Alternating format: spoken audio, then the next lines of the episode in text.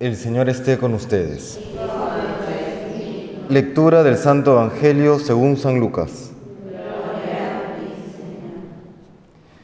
En aquel tiempo dijo Jesús, ay de ti, Corazaín, ay de ti, Betsaida, si en Tiro y en Sidón se hubieran hecho los milagros que en vosotras, hace tiempo que se habrían convertido, vestidas de sayal y sentadas en la ceniza.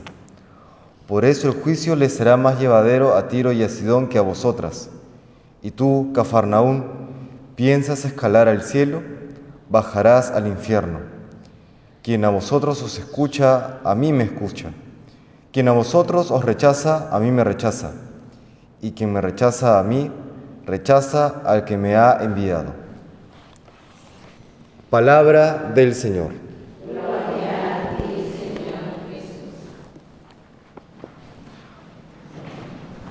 La iglesia hoy celebra la memoria de una de las santas más queridas, Santa Teresita del Niño Jesús. Ella es doctora de la iglesia y patrona también de las misiones. Y de entre todas las cosas de las cuales ella escribe en su diario espiritual y en otros escritos, en cartas, quisiera hoy destacar algo que es fundamental para la vida cristiana y que debido a veces a las circunstancias o incluso a cierta rutina que podamos vivir, tendemos a olvidarlo. Y es su caminito espiritual que nos invita a dejarnos amar por Dios, ¿no? a destacar el aspecto amoroso de Dios en nuestras vidas, que nos viene bien también siendo hoy primer viernes de mes.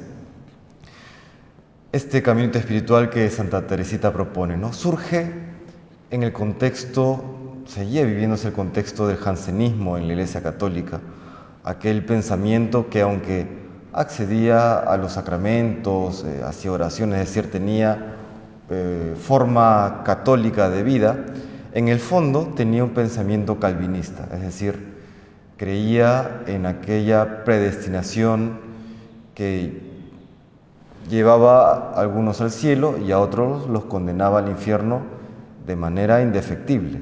Aunque uno hiciera el mayor esfuerzo por salvarse, si estabas destinado al infierno, pues ya no podías hacer nada. Y viceversa. Esto llevaba a un pesimismo en la vida cristiana y en algunos casos, o en muchos casos, a una gran desesperación. Porque luchaban contra el pecado, veían que no podían salir de él y entonces pensaban que estaban predestinados a la condenación y por tanto dejaban de luchar. En este contexto, Santa Teresita veía que dentro de la Iglesia Católica muchos ofrecían sus padecimientos, sus sufrimientos a Dios para la salvación de las almas, y esto está muy bien, pero ella decía, junto con este ofrecer, ofrecerse como víctima ¿no? Eh, en bien de la Iglesia, yo quiero ofrecerme también como víctima de amor. Y ella entendió este ser víctima de amor como un dejarse amar por Dios, un dejarse amar por Dios totalmente, todo, aquello que Dios eh, quería hacer con ella, pues bienvenido sea. ¿no? Este, aceptar la voluntad divina con amor. Como un niño eh, recibe todo lo que viene de la mano de sus papás. Por eso ella llama este camino espiritual el caminito espiritual o infancia espiritual. Este dejarse amar por Dios, ¿no? que, tiene, que tiene dos, eh, dos aspectos. Primero este, el dejar que la gracia obre en ella. Y el segundo aspecto es cuando vemos nuestra propia debilidad, no dejar de confiar jamás en la misericordia de Dios. Ella tiene una frase que impresiona. Ella dice, si tuviese en mi conciencia el peso de todos los pecados posibles a cometer, no dudaría un instante en lanzarme en los brazos misericordiosos de Dios. ¿No? Impresiona.